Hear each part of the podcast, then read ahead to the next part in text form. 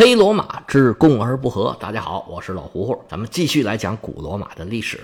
上回书咱们说到，在第二次萨莫奈战争之中，萨莫奈人在考迪昂峡谷设下埋伏，俘虏了整支罗马军队。随后，由于他们求和心切，和率领罗马军队的两个执政官谈判。这刀都架在脖子上了，这谈判没有不成的。而且萨莫奈人呢是太急于求和了，给罗马开出的条件也并不苛刻。加上执政官和所有的军官赌咒发誓，一定要履行这个协议。萨莫奈人就在羞辱了罗马的这些战俘一番之后，把他们全给放了，只留下六百个骑兵作为这次议和的人质。两位执政官带着一干的。罗马士兵如同咬败的鹌鹑、斗败的鸡，回到了罗马，打了这么大的败仗，元老院必然要开会啊！两位执政官在元老院的会议上，汤汤汤把这个战争的原委跟众元老汇报了一下，随后呢，就拿出那一纸协议，说我们打了败仗，跟萨莫奈人签了一个议和的条件，麻烦各位元老啊，把这个通过一下，以后咱就按这个执行了。元老院一听这个协议，腾就炸了！你们两个小子好大胆呐！是谁给你权利让你这么干的？要执行，你们俩执行。我们跟萨莫奈人是势不两立，这个仗啊，咱们就还得打下去。议和是绝对不成。这下这两位前执政官现在已经给罢了，就尴尬了。元老院最后是拒绝了这项协议，同时把这俩执政官呢送回给萨莫奈人，说他们俩跟你签的，你找他们俩说事儿。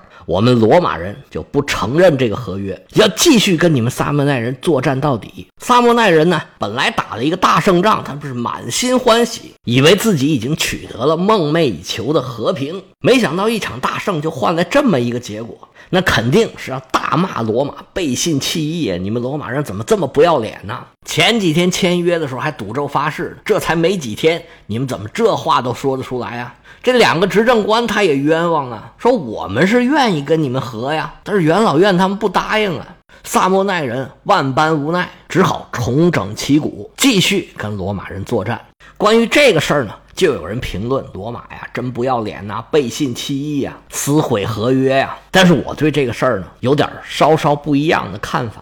罗马在历史上背信弃义、那不要脸的事儿干得多了，但是这件事儿还真不算，责任呢更多的是在萨莫奈人身上。我为什么这么看呢？首先你要看看双方的分歧在什么地方。双方的分歧啊，其实就是对战争和战争的胜利。罗马人和萨莫奈人的理解不一样。实际上，这个时候啊，意大利半岛已经进入了全面战争的阶段。罗马人已经跟很多城邦打过多次的这种灭国战。罗马的政治体制、动员机制已经很适应这种全面战争了。而萨莫奈人对战争的理解还停留在以前的有限战争的阶段。那什么叫全面战争？什么叫有限战争呢？我举个例子你就明白了。我们中国呀，春秋初期各个诸侯国之间的战争呢，就是有限战争，参加的人数、战争的方式都有一定的范式。这仗怎么打，怎么算赢，怎么算输，这都是有一定规矩的。这种战争呢，很像现在的体育比赛，激烈也是很激烈，伤亡也是有伤亡。但是战争对双方的伤害呢，都会限制到一定程度，而且呢，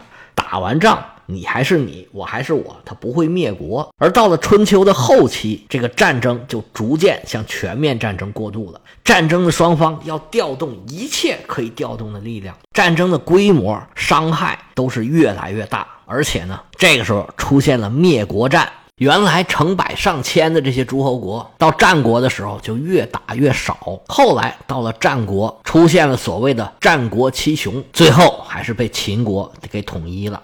而这种变化呢，它不是一蹴而就的，有限战争是逐渐向这种全面战争来转变的。而转变的过程之中呢，参与战争的各方啊，对这个战争的理解还是有偏差，还是不一样的。就比如说罗马，这个时候啊，应该他们已经非常理解全面战争的意义了，他们对于自己的决策落实是非常坚决的。我们回头看一看罗马的反应。开始啊，萨莫奈人非常屈辱的求和，罗马不答应。考迪昂峡谷战役之后，萨莫奈人是打胜了仗，跟他们求和，罗马人还是不答应，甚至自己的执政官已经跟别人签了协议了。那我不管这个，反正我就是要跟你打。这个时候，罗马的目标是很明确的，而且执行力也非常的强。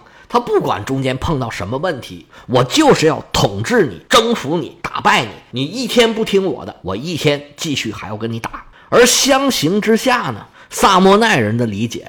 还停留在古代，还有很大程度呢是意气用事，说男子汉大丈夫，吐个唾沫就是钉，觉得对方执政官和所有的这些军官，他们赌咒发誓，这东西就有用。其实有什么用啊？你还相信天道轮回，报应不爽吗？你要相信这个，你就肯定不会爽。我们中国也是一样，比如说啊，我们中国春秋五霸里边有一个宋国，就是宋襄公啊。宋襄公最出名的故事，就是在打仗的时候呢，不肯趁着对方那个阵型还乱的时候去打击敌人，还有不肯击敌于半渡，就是敌人过河的时候，咱不能打，要等着敌人把这个全部军队渡过河来，然后呢排好队列，然后再打。我们现在听着就跟讲笑话一样，但是古代的时候那种有限的战争，它真的就是这样打的。所以当时的人还尊宋襄公为春秋霸主之一。其实啊，宋国本来的实力还是很强的。宋国是当时微子启建的国，微子启是纣王的哥哥。这个地方经济发达，人口也多，虽然受到周朝的各种限制，但是总体的实力还是非常强的。不过可能是受传统的影响太深了，他们毕竟是前朝留下来的，所以老是执着于什么仁义啊、礼义啊。对于逐渐兴起的春秋晚期的这些国家来说，有很多已经意识到这个战争的范式。是要向全面战争过渡了。那宋襄公这一辈子呢，一直也不怎么吃得开。宋国呢，也是很早就被灭了。这时候的宋国人跟萨摩奈人一样，都没有能够体察当时世界的变化，还是想按照老办法、老套路来解决现在的问题。所以他们面临的失败就不是偶然的了。而像秦国、像罗马这样的，能够看透当时形势的本质。率先在自己身上做出变化的这样的国家，最后才能走得更远。这个放在以前是这样，现在也仍然是这样。哪个国家更能观察到未来，能体会到将来世界会朝哪个方向变，而自己首先去适应这个变化，那他也会取得更大的成就，在国际的竞争中能够得到更大的优势，取得国家的发展。其实不光对国家是这样，对我们每个人是一样。既然都说到这儿了，咱们就再往外扯一扯吧。我跟你讲一讲我碰到过的真人真事儿。老胡胡，我呢是七零后，我是自己感觉我们这代人其实是很幸运的。为什么这么说呢？难道不是九零后更幸运吗？我还觉得真不是。人怎么样才会觉得幸福呢？就是一点儿一点儿过得更好，而不是呢从开始就泡在蜜罐里。我们小时候的生活条件肯定是比现在差得远呢，但是整个国家是从我出生到现在越来越好的，生活环境、经济条件都有很大程度的改善。而且呢，我们七零后啊。真的碰到了很多的机会，如果抓住其中一两个，咱不说实现财务自由吧，就是在一个二线或者三线城市里面生活的没有任何压力，这个是很多人都能做到，而且确实很多人也做到了。但是同样的年龄、同样的学历、同样的经历，也遇到同样的机会，大多数人其实是没抓住的，所以更多的人呢。还是苦哈哈的，上班也好，做生意也好，一年到头这么辛辛苦苦挣那仨瓜俩枣。那为什么有的人就能抓住机会，有的人就抓不住？一小部分人就干啥都能干成，剩下的人呢，就只能随大溜呢？我觉得这就跟一个人对社会、对世界、对于未来的一个认识，这是有关系的。如果一个人能很明确的看到未来发展的趋势，这就相当于打牌呀，他能看到底牌，所以碰到什么困难他就能克服，遇到痛苦他就能忍耐，而不是像别人随弯就弯、随波逐流，只能碰到什么问题来解决什么问题。那人怎么才能有这个眼光，有这种高人一等，能看透时局的这个能力呢？我觉得呀，第一个肯定是要这个人呢有这个天赋，他知道自己想干什么，也知道自己能干什么，同时他还能看到这个社会。将来的趋势是什么？他需要的人、需要的能力、需要的倾向是什么？他好朝这个方向去努力去发展。这个天赋呢，拿我们老百姓的话来说呀，其实就是懂事。家长呢，肯定就特别喜欢这样的孩子，他能花心思为自己的未来着想。那他干的事儿，在家长看来可能就是正事儿。当然，光懂事儿还不够，他还需要家庭的影响。需要城市的影响，他能见到的人、遇到的事儿，也就是周遭的环境吧，必然会对这个人产生很大的影响。比如说，家里面是经商的，他就能接触到各种经商的环境；家里是当官的，他就能知道官场运行的一些规则。而父母要是艺术家，那肯定也是近水楼台，而所在的地方。所能为他提供的各种各样的信息也是非常非常重要的。你比如说，北京、上海、广州的孩子，跟那些大凉山山沟里面的孩子，说起来确实很不公平，但是他们确实就不是在一个起跑线上。那将来做出成就的可能性肯定也是不一样的。我前面说这么多，主要是引出我想要讲的一个故事。这故事啊，百分之百真人真事儿。这是我同学，我大学同学里边啊，最有成就的有两个人。一个人呢，是一出去就做生意，生意越做越大，就别说有多少钱吧，这事业是红红火火，已经是有相当的规模了。还有一位，就是一出去就奔着高薪去了。我们是一九九四年毕业，他在两千年的时候年薪就过百万了。不到四十岁的时候就退休了，他们全家都移民到澳大利亚去了。现在闲着无聊，又在澳大利亚本地墨尔本的一个保险公司去上班了。他们这两位啊，有一个共同的特点。就是自己能干什么，然后呢，世界能给我什么，他对这些方面考虑的非常的多，而且呢，早早就认准了方向，开始努力了。行了，今天咱也不讲罗马了，就讲讲我同学的故事。咱先说这第一位，我这同学呀是一个广州人，他父母呢是很早以前就离婚了，他很小的时候呢就跟爷爷一起生活。我上大学的时候是九零年，那个时候啊都想出国。你从一件事上就可以看得出来，俞敏洪是九一年从北大出来的，九三年创建的新东方，那就是我在上学那四年中间。我上学的时候啊，那个时候整个社会的商业化还没有这么重呢。虽然托福班已经有很多了，但是呢，很多人还是自己学，因为上那种班啊也很贵的。我那个时候生活费一个月也就一百多块钱，是肯定上不起的。而我这同学呢，父母都在国外。他母亲是在北美，他父亲是在南美。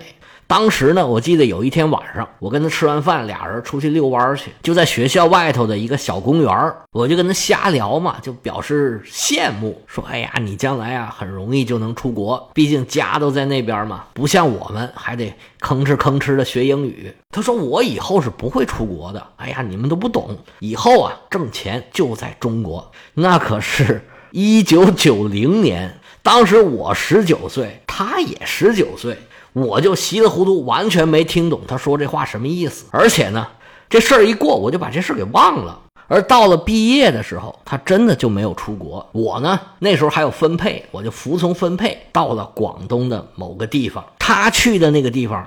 让我们所有人都吃了一惊，没想到怎么还有人去这样的地方呢？当时啊，我们学校，我在这儿就吹个牛吧，是当时全国录取分数最高的一个学校，分配也特别的好。老胡，我当时的高考成绩在全省的文科。大概能排到最差也是三十名，而像我们学校分配呢，一般最差最差分到哪儿呢？是分到省的外贸总公司。当时呢还没有分流，外贸局和外贸公司呢是两块牌子一套人马。当时外贸是最好的单位，挣钱相当的容易，人才也是相当的稀缺。这是分到各个省的。如果在北京比较好的呢，是所谓的四大外贸公司：中粮、中化，还有保利，还有一个什么我想不起来了，就不是那么好的，也可以去一个。中字头的外贸总公司，就在当时的眼光来看，肯定是分到我说的这些地方是更好的选择。但是我这同学呢都没有去，他去了北京土旭公司下边的一个地毯公司。当时我们就觉得很奇怪，你这个什么意思？图什么呀？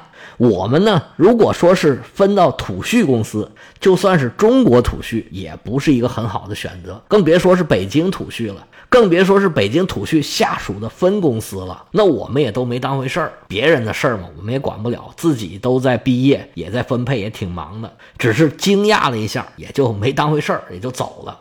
然后呢，我这同学在土序公司下属的这个地毯公司，一共干了就一年多。就和朋友开始合伙做生意，他卖什么呢？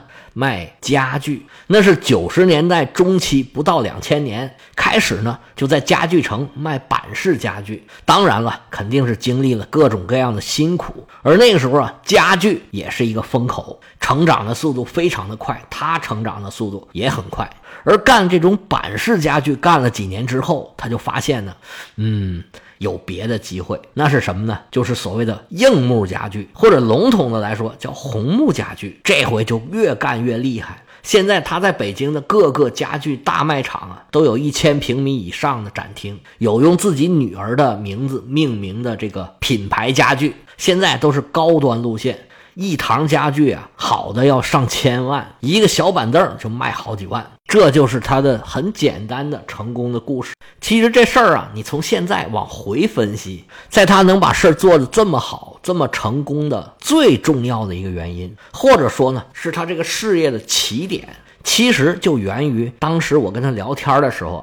他对当时这个时事的一种认识是什么呢？就是以后挣钱是在中国。其实当时我跟他聊完之后啊，这事儿我已经忘了。多年以后，我都四十多岁了，我自己碰到了很大的问题。然后呢，我是通过别人了解到他的情况。我当时呢，也在进行一个很透彻的对自己的一个反思。知道他这个情况啊，我忽悠一下想起了当年我们两个小伙子在北京的北土城小公园的那一番对话。我当时就是稀里糊涂，在大学呢，我也就想混一混，直接到时候反正也包分配，到底怎么回事哎，到时候再说吧。